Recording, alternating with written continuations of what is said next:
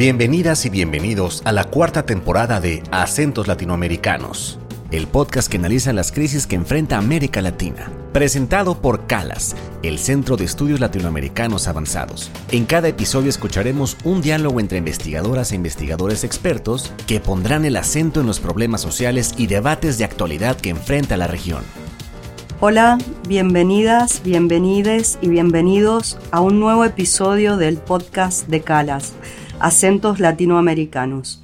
Mi nombre es Claudia Pedone, soy investigadora independiente del CONICET y en, el Instituto de Investigaciones de Estudios de Género de la Universidad de Buenos Aires y Fellow del CALAS en la sede regional Andes. En este episodio nos reunimos con dos expertas en género, Montserrat Zagot de Costa Rica y Yulexis Almeida de Cuba. Hoy vamos a discutir un concepto que suena mucho, que cada vez lo vemos más presente en investigaciones y que se asocia con la teoría feminista contemporánea, la interseccionalidad. Así, en este episodio abordaremos los alcances, límites y el uso teórico y metodológico de la interseccionalidad desde nuestras investigaciones. Pero antes de comenzar, me gustaría que mis colegas se presenten. Hola, ¿qué tal? Mi nombre es Montserrat Zagot, yo soy profesora de la Escuela de Sociología de la Universidad de Costa Rica y también me desempeño como directora del Centro de Investigación en Estudios de la Mujer de la misma universidad y también soy activista feminista. Bueno, hola, mi nombre es eh, Yulexis, como bien decía Claudia. Yo soy profesora de la Facultad de Filosofía, Historia y Sociología de la Universidad de La Habana, activista afrofeminista de la articulación afrofeminista cubana y bueno, encantada también de poder compartir esta mañana en este podcast. Bueno, muchas gracias. Vamos a abrir la conversación entre las tres. En la teoría feminista, ¿Qué es y qué se entiende por interseccionalidad? El término como tal, pues eh, se, menciona recientemente con Kimberly Crenshaw, que es una abogada eh, feminista estadounidense, eh, sin embargo, uno puede encontrar desde finales del siglo XIX, desde inicios del siglo XX, a una gran cantidad de eh, autoras, de activistas que hablaban de la necesidad de incorporar eh, otras categorías más allá de la categoría de mujer. Es decir, la categoría de mujer como tal sola no les alcanzaba, decían ellas, para explicar la diversidad de exclusiones, opresiones que viven las mujeres, eh, y empezaban a hablar entonces de la necesidad de también ver eh, la raza, que fue muy importante, y la clase social. Yo diría que la raza y la clase social fueron las dos categorías, ¿verdad?, de exclusión que eh, empezaron inicialmente a incorporarse en esta discusión sobre la gran diversidad de opresiones que se entrecruzan, ¿verdad?, y que provocan entonces posiciones sociales muy diversas y muchas veces, ¿verdad?, con grandes limitaciones y con grandes eh, posibilidades, pero luego, más recientemente, eh, se han incorporado otras categorías. La edad, por ejemplo, muy importante, la localización geográfica, el estatus migratorio, la sexualidad, eh, la capacidad o no capacidad corporal, es decir, se han incorporado otra gran cantidad de elementos que nos ayudan a entender que los seres humanos no somos homogéneos, sino que estamos ubicados en una eh, jerarquía eh, de, de desigualdades y que eso provoca posibilidades de vida, opciones de vida muy diferenciadas. Eh, bueno, yo comparto todo lo que ha dicho Montserrat. Yo creo que habría que ubicar en primer lugar el origen del el concepto de interseccionalidad dentro del feminismo negro. Y es precisamente, y nace precisamente de las luchas de las mujeres negras para ubicarse dentro de las luchas a favor de las mujeres en las que a partir de este sesgo clasista, racista, sus demandas, sus necesidades, sus problemáticas no estaban incorporadas.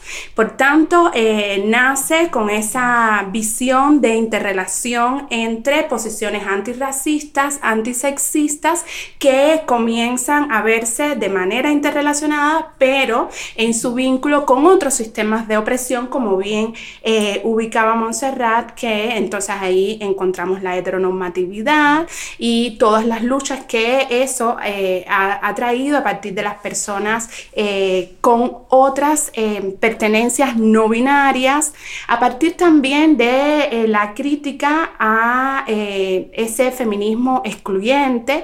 Y por tanto, obviamente es un debate que está en los orígenes, en los procesos de colonización y que se extienden a lo que hoy se conoce como el sistema eh, de género colonial eh, moderno, según las categorías que muchas feministas decoloniales también han puesto eh, sobre la mesa. Yo quisiera agregar solamente porque adhiero a, sus palabras, em, quisiera agregar un poco Primero, el vínculo que la interseccionalidad nos permite hacer entre movimientos sociales y un sector de la academia. Digo un sector porque no es toda la academia, lamentablemente. Eh, y, también cómo esta mirada o este enfoque teórico produce un conocimiento situado, ¿no? Eh, eh, aborda las realidades en un contexto sociohistórico específico.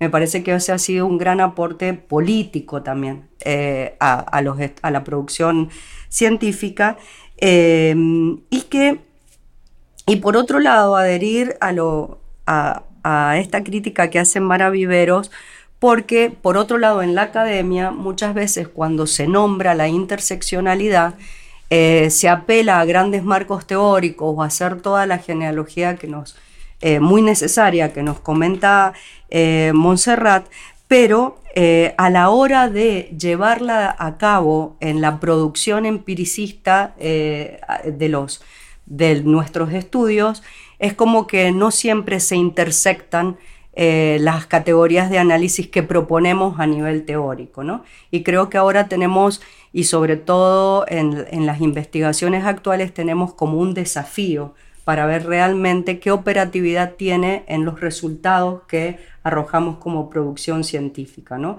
Ser, eh, abrir una discusión profunda en lo metodológico, hasta dónde estamos llevando en el campo y en, nuestra producción la perspectiva interseccional. Claudia, eso que dices eh, a mí me parece muy importante y conecta eh, yo creo que con eh, muchos de los aspectos que vamos a ver aquí y que tiene que ver con esas limitaciones que tiene la teoría de la interseccionalidad. Y es precisamente porque no tiene un diseño eh, metodológico establecido, es una metodología, digamos, emergente en la que eh, muchas veces nos preguntamos cómo aterrizamos todos esos análisis macro en una realidad concreta. ¿Cómo vamos a establecer cuáles son esas categorías que son relevantes para el análisis de las opresiones que viven determinados grupos sociales? Y entonces ahí efectivamente hay un desafío, es una eh, limitación entre comillas, porque a la vez nos da muchas posibilidades de eh, crear, no hay moldes fijos para entender eh, esas realidades desde esos conocimientos situados, desde la especificidad de los contextos, porque a mí sí me parece que un elemento importante que aporta la interseccionalidad es el reconocimiento de que esas categorías no constituyen ubicaciones aisladas, fijas, eh, inamovibles, sino que responden a procesos históricos de explotación, de invisibilización. Por tanto, estamos hablando de realidades vividas que hay que verlas y analizarlas en su complejidad. Y yo creo que también esta, este enfoque nos permite eh, hacer otro desplazamiento desde el campo, que es lo que estamos planteando ahora, pero también hacia, hacia la academia, cómo nos posicionamos como investigadoras, ¿no? Em, y que esto también nos ayuda, es un gran desafío para seguir rompiendo estas estructuras heteropatriarcales que se esconden detrás de la supuesta objetividad o mm, que se esconden eh, desde, mm, desde esta mirada positivista que aún persiste en las ciencias sociales. ¿no? creo que esta perspectiva nos permite eh, también ver este desplazamiento y desde dónde nosotras como investigadoras, con todos nuestros atributos, podemos producir este conocimiento situado. Entonces, creo que sí, es un gran desafío metodológico, que es una, una tarea eh, muy interesante, política también, que tenemos por delante, eh, para Em, que este concepto, como ha pasado con otros conceptos que se ponen de moda, entre comillas, no muera de éxito y realmente se, eh, se pueda potenciar su uso teórico-metodológico. Yo, yo, si me permites, quisiera retomar algo que dijo Yulexis, con lo que estoy totalmente de acuerdo. Eh, al no tener, digamos, una metodología este, definida eh, como tal, tenemos que pensar, digamos, qué puntos de referencia entonces utilizamos para que no sea simplemente en nuestros discursos y en nuestros textos una sumatoria de cosas, ¿verdad? Que todo el mundo dice, y la clase, la raza y el sexo y tal, pero en realidad es como, es como una especie de, muletilla, ¿verdad? Allí, que no lleva a nada. Eh, este, Yulexis dijo algo que me pareció fundamental y que es la experiencia situada. Entonces, eh, una cosa por la, con la que yo he trabajado y que he optado es ubicar en el cuerpo, o sea, en la materialidad de la existencia real y concreta, ¿verdad? De las personas concretas, cómo ese, esa gran cantidad de eh, opresiones, ¿verdad? Eh, jerarquías eh, se manifiestan. Entonces yo muchas veces he dicho, digamos, en el cuerpo, por ejemplo, de una mujer asesinada, donde yo puedo ver la raza, puedo ver la edad de esa mujer, puedo saber, digamos, su, su, hasta, hasta el nivel de nutrición, ¿verdad? Es decir, si era una persona con hambre, desnutrida, en un cuerpo de una mujer asesinada yo puedo ver esa colección, ¿verdad? Injusta de opresiones que terminaron produciendo el contexto para el asesinato de una mujer. Pero también lo puedo ver en otro tipo, ¿verdad? Este, de expresiones, en, en una mujer trabajadora, por ejemplo, ¿verdad? En una mujer trabajadora de las plantaciones de piña en mi país, enfermas, ¿verdad? Por los agrotóxicos, ¿verdad? Que se producen allí, eh, mujeres que no tuvieron ninguna otra opción más que trabajar en ese lugar específico. Entonces, para no extenderme y tal vez retomarlo después, ¿verdad? La experiencia vivida, la materialidad del cuerpo, el cuerpo ubicado en un determinado contexto, me parece que es una estrategia prometedora para analizar desde la perspectiva de la interseccionalidad. Eh, bueno, voy a seguir con ese tema que planteas. ¿Cuáles serían los alcances y los límites, no? Y cómo eh, permite entender las tensiones entre las diferentes corrientes del feminismo que recién los, esposaste, Yulexis como el feminismo blanco, el trans excluyente o liberal y los distintos movimientos sociales en la región, desde los movimientos de resistencia indígena, antirracista, lucha por la despenalización del aborto, hasta la defensa de las personas migrantes, eh, este enfoque nos permite entender las eh, múltiples formas de violencia que se están viviendo en la región. Si ya Monse eh, entró con un con un ejemplo concreto, ¿no? No sé si tú, Lexi, tú nos quieres hablar eh, también sobre ese tema. Sí, eh, a mí me gustó mucho el ejemplo de Montserrat porque también hay, eh, hay un elemento que ha sido crucial y crítico para eh, el modo en que se usa la perspectiva interseccional.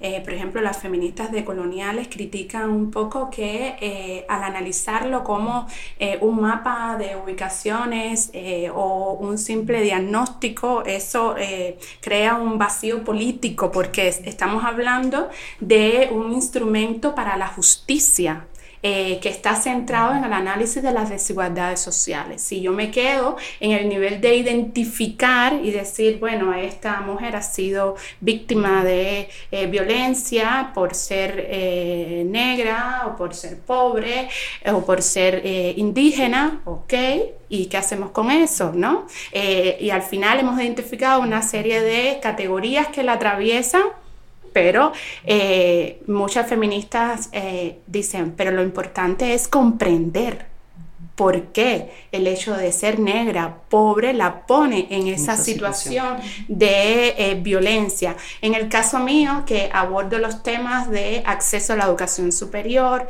eh, eh, para mí es importante no solo decir algo que ya se sabe, ¿no? Que hay menos presencia de estudiantes negros, negras en la educación superior. No, ¿por qué?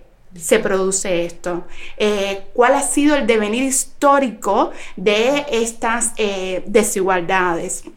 Cómo se reproducen estas eh, formas eh, racistas, eh, sexistas, que se convierten en barreras estructurales para que las personas puedan acceder a determinado bienestar social. Entonces yo creo que ahí está el desafío y por eso yo entiendo la crítica y, comparto un poco lo que decía Lugono. O sea, la tarea no termina ahí. O sea, después de eso hay que avanzar a por qué se producen esos procesos de desigualdad. Y, eh, mm, por ejemplo, en mi caso, me gusta mucho esa concepción de fusionar esas categorías y yo no puedo estudiarlo ya eh, desde una concepción de investigación aplicada, lo que está pasando en la educación superior. Eh, en mi país, por ejemplo, si no veo unido la categoría de mujer negra. O sea, no lo puedo separar, porque eh, tiene una experiencia concreta. Y desde una perspectiva histórica. Y desde una perspectiva histórica y contemporánea, de cómo se expresan todos esos procesos de colonialidad en, eh, en la actualidad. Pero eso también me lleva a que no puedo separar, ver cómo, cómo, cómo es la experiencia de acceder a la educación superior de las mujeres blancas. Porque no se trata solo que yo analice eh, cuáles son las barreras que enfrentan estas mujeres negras, sino yo tengo que entender qué está pasando también desde eh, posiciones de poder o desde condiciones que favorecen eh, esa entrada. Pero al mismo tiempo darme cuenta que al interior de esos grupos también hay una gran heterogeneidad. Porque todas las mujeres blancas no detentan el poder o, vienen de condiciones de privilegio de manera absoluta. Y ahí podemos hilar fino la intersección de las eh, desigualdades eh, que es, digamos, exactamente. apunta. Por ejemplo, yo podría decir, que también lo podría decir más adelante, pero para aprovechar este momento, que en, uno de los estudios que hice sobre eh, las políticas de acceso a la educación superior desde una perspectiva interseccional, los varones negros, que son los menos representados en ese acceso y, además eh, visto desde la interrelación de factores de origen familiar, eh, territorio, aun cuando son el grupo de menos presencia en, la educación superior, en el, en el grupo que estudié, no son tampoco los varones negros pobres que vienen de eh, barrios, eh, digamos, periféricos con condiciones de vulnerabilidad. Por tanto, eso me dice que la, perspectiva interseccional me ayuda a entender no solo que pertenecen a un determinado grupo que históricamente ha estado en sino quiénes son dentro de ese grupo. Y quiénes pudieron acceder al poder, ¿no? Sí, yo creo que en un ejemplo concreto, hablando de esto de que se transforma en un elemento de justicia, me gustaría traer a la mesa eh, un hecho concreto donde podemos vincular lo producido científicamente, por ejemplo, en la Argentina, eh, sobre estudios interseccionales y cómo ese conocimiento se llevará mañana a la calle en una gran marcha de mujeres para enfrentarnos a la violencia vacía de contenido propuesta por la extrema derecha, ¿no? Y este movimiento que agrupa a los diversos movimientos feministas más al colectivo LGTBQ+, eh, que ha convocado a la marcha para defender los, los derechos ganados, em, muestra que esta convocatoria no está vacía de contenido, sino que se sale a la calle munida de conocimientos, eh, como por ejemplo, eh, nuestras consignas se apuntan y se afirman sobre hechos políticos y socioeconómicos sobre, y sobre información concreta. ¿no? Eh, por ejemplo, como la extrema derecha se ha apropiado de la palabra libertad, eh, completamente vacía de contenido, devolvemos esa salida a la calle con conocimientos como que libertad es que tu mamá haya podido jubilarse, haciendo todo una un estudio sobre cómo se accedió a la, jubilación las, las, amas de casa, entre comillas. Eh, libertad es que la educación siga siendo laica, pública y gratuita. Libertad es que haya 67 universidades públicas donde millones estudian y mejoran su vida para siempre.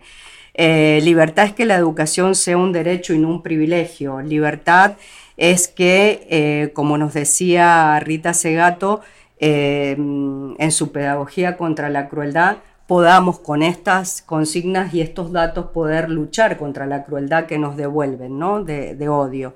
Eh, libertad es que eh, podamos con datos salir a luchar contra el Poder Judicial, eh, donde tenemos datos donde el 68% de los padres no convivientes no pagan la pensión alimentaria, por ejemplo, o donde un hombre eh, el 27% gana más que, eh, por ciento que una mujer, ¿no? donde los hombres ganan un salario mayor, eh, donde el 92% de las mujeres realizan tareas de cuidado en 5 horas diarias sin ninguna remuneración. donde las violencias machistas representadas en 226 femicidios y transvesticidios solo en el 2022.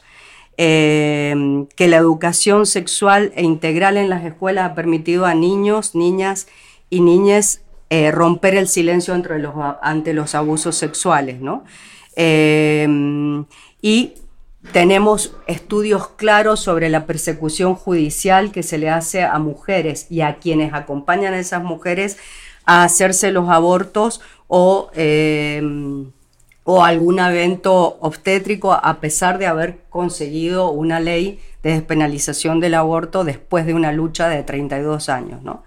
Eh, entonces, eh, creo que ahí es donde podemos juntar realmente estos, estas cuestiones que estamos hablando sobre el vínculo entre lo que producimos y cómo se traduce en un hecho de justicia en las calles frente a a una avanzada concreta sobre nuestros derechos. Claro, yo, yo quería decir algo sobre eso. Eh, a ver, a mí me parece fundamental eh, poder basar cualquier análisis en datos concretos que justamente nos demuestren las grandes diferencias que hay entre las diferentes personas, entre los diferentes cuerpos, las diferencias que hay en las opciones de vida que tienen justamente. al igual que cualquier, digamos, concepto, como fue el propio concepto de género, la limitación de algo tiene que ver con el vaciamiento que se quiera hacer este, de ese concepto. Igual que se vació de contenido el concepto de género y se convirtió, ¿verdad?, en, un, atributo que los organismos internacionales y tal usaban, ¿verdad?, vacío de contenido, también existe el peligro de que la interseccionalidad se, se vacíe de contenido y se convierta nada más en un concepto de moda el problema que estamos enfrentando ahora, eh, eh, que va a ser un reto no únicamente para los conceptos en sí mismos, sino incluso para la realidad práctica vivida, es que nuestros adversarios, la extrema derecha o los grupos eh, populistas de derecha, ya no solo desprecian, digamos, esos conceptos emancipadores que fueron construidos y que han servido como base para llevar adelante luchas históricas, sino que ahora desprecian los datos de la ciencia. ¿Verdad? Entonces, estamos además enfrentándonos en, en, en, estamos en un territorio un poco diferente, donde esos datos muy potentes, ¿verdad? Que en otra época sirvieron para demandar cambios, sirvieron para demandar transformaciones, sirvieron para demandar política pública, cambios en la normativa, no necesariamente exitosos para todo el mundo, ni, ni, cubrieron a toda la población, pero por lo menos ahí estaban. Ahora estamos en un contexto en el que incluso se desprecia ya no solo los conceptos, sino los datos mismos producidos por la ciencia. Yo creo que ese es un elemento a lo mejor que tendríamos que analizarlo en otro podcast, pero que es importante de reconocerlo en el contexto como una nueva modalidad de, eh, de, lucha y de rechazo hacia lo que nosotros planteamos. Eh, vamos a hacer un breve corte y regresamos en un instante a esta discusión sobre interseccionalidad y feminismos en América Latina. Recuerda visitar nuestra página www.calas.lat publicaciones para encontrar los perfiles de los expertos de este episodio, así como bibliografía complementaria sobre el tema que exploramos hoy. Estamos de regreso en el podcast de Calas, Acentos Latinoamericanos, donde dialogamos Montserrat Zagot, Yulexis Almeida y quien les habla, Claudia Pedone. A lo largo de este episodio ya hablamos sobre la definición de interseccionalidad, sus alcances y límites. Ahora es un buen momento de generar una reflexión en torno a cómo nosotras desde nuestros respectivos trabajos hemos hecho uso de ese concepto y qué desafíos nos hemos encontrado en nuestra producción del conocimiento a partir de ello. Montserrat, si quieres empezar. Yo eh, particularmente he encontrado muy útil el concepto de interseccionalidad, como ya lo adelanté, para el análisis de la violencia contra las mujeres, en particular para los femicidios en Centroamérica. Em, el movimiento feminista desarrolló eslogans muy potentes en un determinado momento que decían la violencia nos afecta a todas, eh, la violencia contra las mujeres es un problema social de grandes dimensiones, lo cual en efecto sirvieron en un determinado momento para movilizar organismos internacionales, estados, movimientos de mujeres para solicitar transformaciones del Estado y demandas de política pública. Sin embargo, cuando uno analiza los datos ya concretos de quiénes son las mujeres que mueren, sobre todo en las formas más cruentas, eh, te das cuenta de que la violencia no nos afecta a todas por igual. ¿Verdad? Evidentemente, te das cuenta de que las mujeres que mueren en Centroamérica son sobre todo las mujeres jóvenes, empobrecidas, racializadas, las mujeres que no tuvieron oportunidades eh, para acceder a una educación, eh, las mujeres que fueron atrapadas en las redes, por ejemplo, de, trata este, de personas justamente porque no tenían opciones, no son las mujeres blancas de clase media o alta, alta las que aparecen este, eh, violadas, torturadas en descampados, ¿verdad? En espacios abiertos. No son esas mujeres, son otras mujeres.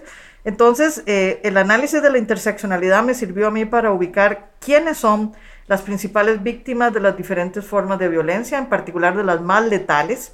Eh, quiénes son las que se ven más afectadas por la falta de servicios, por el acceso a a elementos sociales que pudieron haber sido protectores eh, de alguna forma y quienes son además las que se ven más despojadas del acceso a la justicia.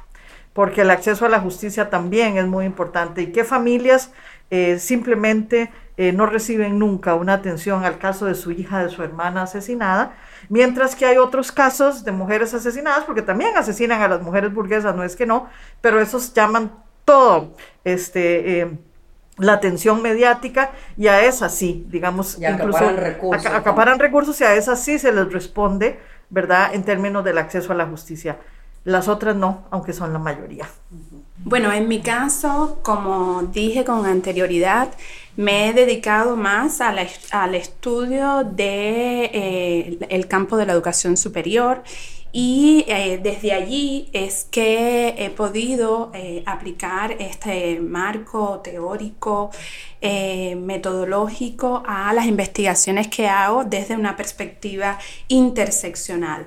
Em, estudiar en el campo de la educación en Cuba y abordar temas que tienen que ver con desigualdades raciales es muy complejo porque la educación es una de las esferas en las que mayor éxito ha tenido la política social cubana. Es eh, un servicio social muy potente, se trata en, hay una voluntad política eh, porque haya un acceso democrático, se entiende la educación como un bien público, pero desde eh, mi mirada es un bien público que tiene que ser distribuido de manera equitativa, de manera justa, y en ese sentido esa concepción del derecho a eh, estudiar a lo largo de toda la vida es importante para crear eh, oportunidades cada vez más equitativas para los grupos que tradicionalmente han encontrado más barreras para acceder a la educación superior. Y en ese sentido, desde, el, desde la interseccionalidad he identificado, eh, por ejemplo, que en Cuba se habla de que existe, como en América Latina, en sentido general, una feminización en el acceso a la educación superior. Pero en mis análisis he podido dar cuenta de que esa feminización está a expensa de mujeres blancas fundamentalmente y eh, cómo se han invisibilizado entonces las desventajas de eh, mujeres negras y de varones negros en ese acceso. Otro proceso que he podido identificar desde esta perspectiva es la racialización que se da en la elección de los diferentes tipos de eh, carreras, porque se habla mucho de la generización de los tipos de estudio, pero esta generización no se da sola, se da unida a procesos de racialización, que en un sentido, eh, porque a mí me importa mucho entender eh, eh, dentro de los análisis interseccionales muchas de las estrategias que utilizan los llamados grupos subalternos, subalternalizados, como también estrategias de resistencia. Y en medio de estas estrategias de resistencia, muchas familias negras han optado por eh, entrar a carreras que son menos demandadas, por tanto menos competitivas en la entrada, como una forma de entrar. ¿Por qué? Porque el sistema también tiene formas en que los estudiantes pueden irse moviendo dentro hasta llegar en la medida de sus posibilidades o de lo que el sistema le permita a la carrera que realmente querían, ¿no? Eh, y en ese sentido, eh, eh, yo rescato mucho la agencia de estos grupos para romper las barreras de entrada. Sin embargo, los análisis se han centrado mucho también en los procesos de entrada, poco en la permanencia, poco en el egreso. Y esa estrategia de entrada está bien, pero después vienen otras barreras eh, que eh, impiden que los eh, grupos atraviesen en sus trayectorias en la educación superior en igualdad de condiciones. Y entonces ahí también entender cuáles son los procesos que atraviesan desde la territorialidad, disculpen, hasta los orígenes familiares, hasta todas las otras variables que también hacen que, aun cuando entren por modalidades más flexibles o a carreras que son menos competitivas, puede que no terminen, puede que el abandono esté más acentuado en estos grupos porque no hay condiciones institucionales que estén pensadas desde esta lógica interseccional, creyendo que, eh, y por tanto, muchas de eh, las políticas son neutrales a estas desigualdades, generando otras formas de desigualdad. Bueno, por mi parte yo me dedico al estudio de las migraciones internacionales y mm, trabajé eh, la categoría de análisis eh, género desde fines de los 90, principios de los 2000, cuando estábamos en una etapa donde había que visibilizar a las mujeres y sus roles y sus lugares sociales en los flujos migratorios. Y comencé a trabajar con la feminización de las migraciones entre la América Andina la Europa Mediterránea y pertenezco a, una, a, un grupo de colegas eh, que desarrollamos junto con la perspectiva de género la perspectiva transnacional, eso quiere decir tener en cuenta el origen y el destino y salir de posturas de, de estas miradas del nacionalismo metodológico donde se estudia a los migrantes que llegan en un lugar y se cree que los límites geográficos y políticos son como la unidad natural de análisis. Eh, visibilizar a las mujeres, eh, poner al género como principio organizador y estructurante de los flujos migratorios nos permitió realizar una gran producción científica que incluso nos eh, pudimos revertir muchos postulados más macroeconómicos eh, y más generalistas, incluso a nivel político, que proponían muchos colegas varones.